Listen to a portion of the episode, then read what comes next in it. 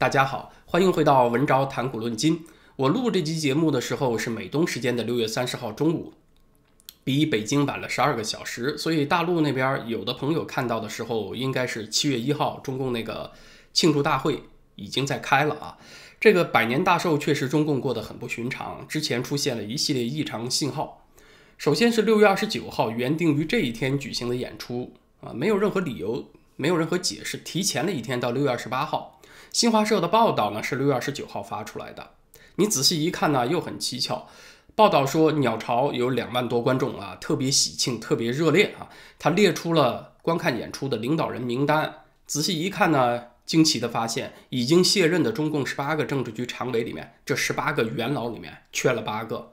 分别是江泽民、胡锦涛、温家宝、朱镕基、宋平、李兰清、罗干和吴邦国这八个缺席的人里面呢，又以四个最为重要，那就是江泽民、胡锦涛、朱镕基和温家宝，因为他们是前两届的总书记和总理，相当于他们是前两届中央班子里最重要的人物。你说连他们都缺席了这个演出，那是不是说明点问题呢？江泽民和胡锦涛，当然大家都知道他们身体状况不好，但是温家宝和朱镕基呢，身体状况尚可。这八个缺席的人，你就很难都用身体不好为由来解释。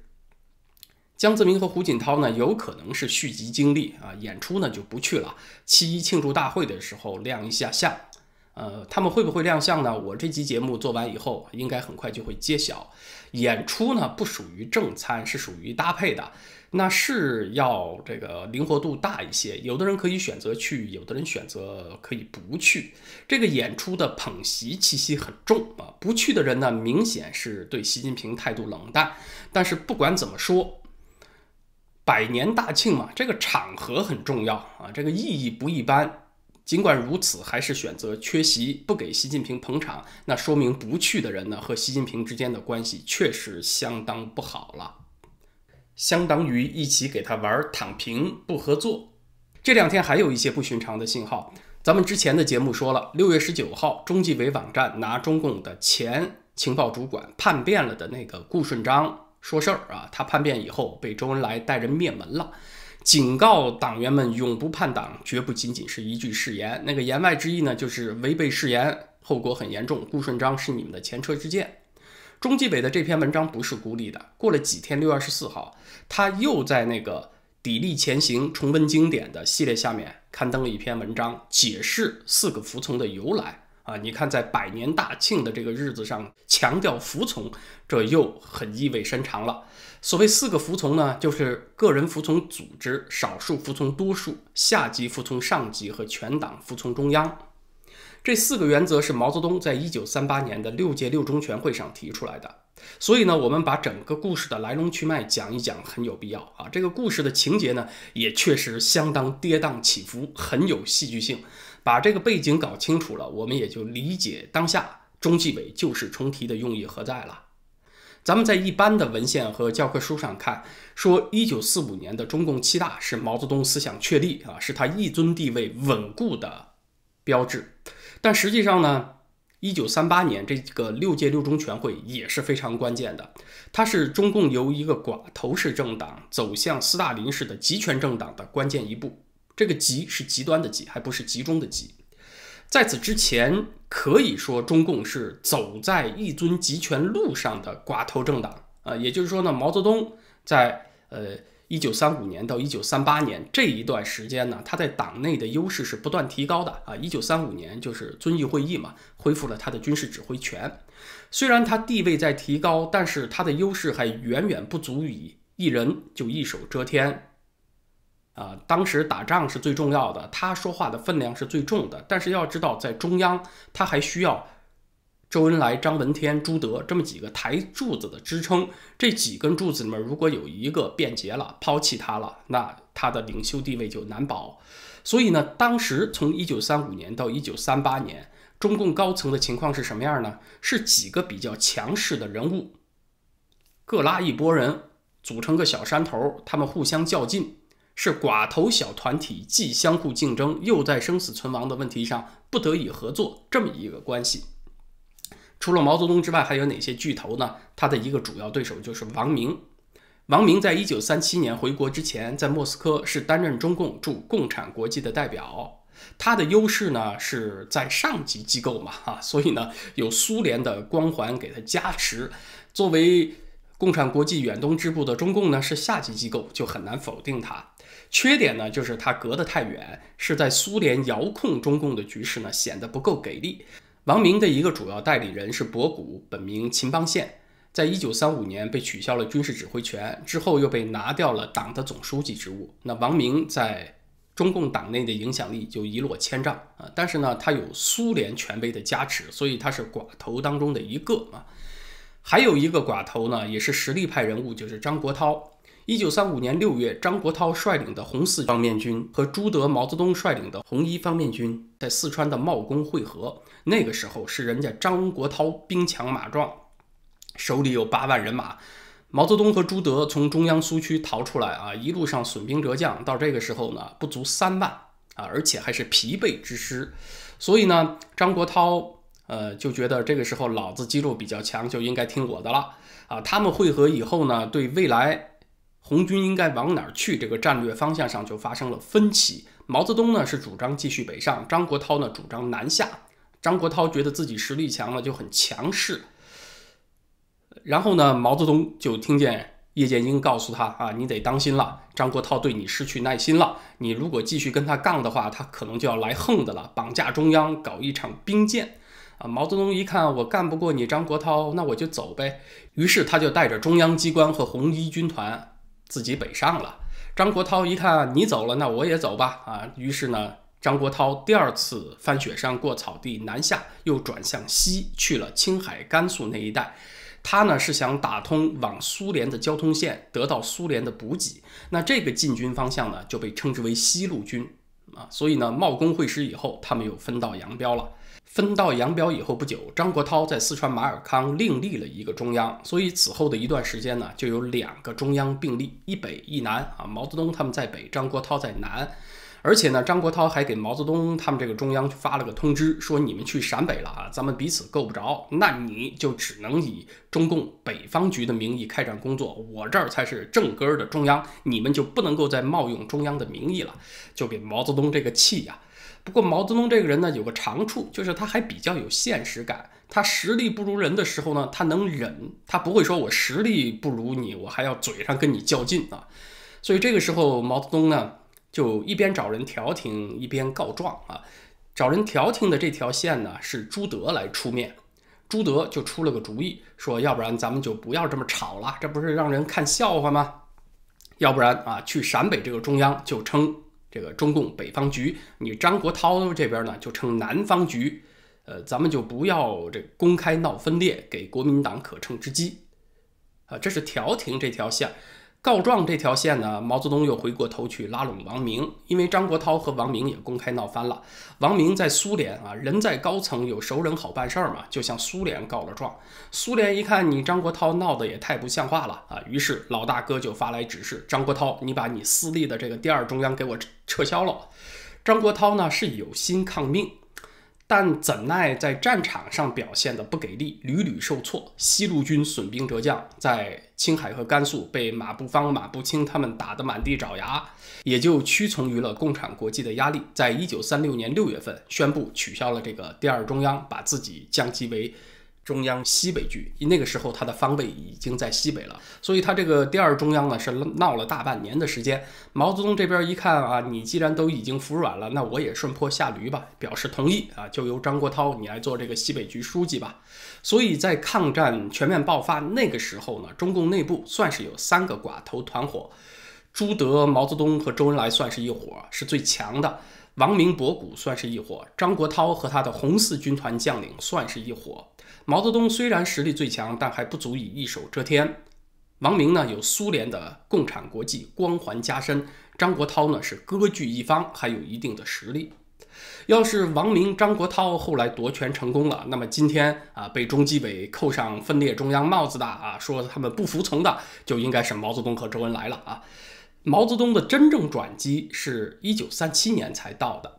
王明那一年从苏联回国，但是呢，他毕竟不如毛泽东老谋深算，就中了老毛的计，被他派去和蒋介石谈判。毛泽东呢就给王明下了迷药啊，他就说：“你看啊，蒋介石毕竟是中华民国的元首嘛，国际上还是认蒋介石的。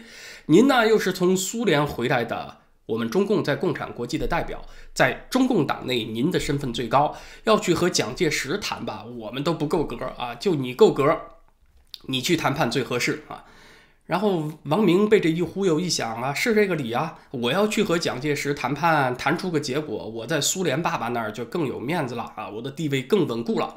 于是就接受了这个任务。可是要知道，毛泽东和蒋介石打了这么多年交道，他比王明要了解蒋介石的多呀。蒋介石是一九三六年底那个西安事变被逼得不得已才停止剿共啊，组建什么抗日民族统一战线嘛。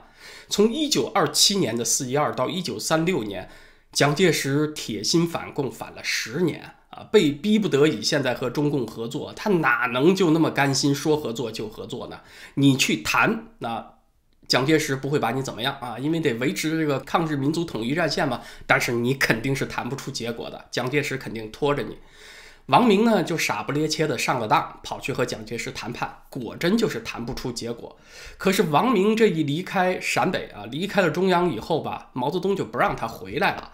毛泽东就说啊，您呢就在武汉待着吧。啊，你看国共合作、统一战线，姿势体大呀。要是哪天蒋介石又想通了，想谈的时候，我们得有一个人在那儿，随时可以接洽呀。所以得需要你这么一高级别的人物啊，坐镇前方。所以您就别回来了，我们就重组中央长江局啊，您来当书记。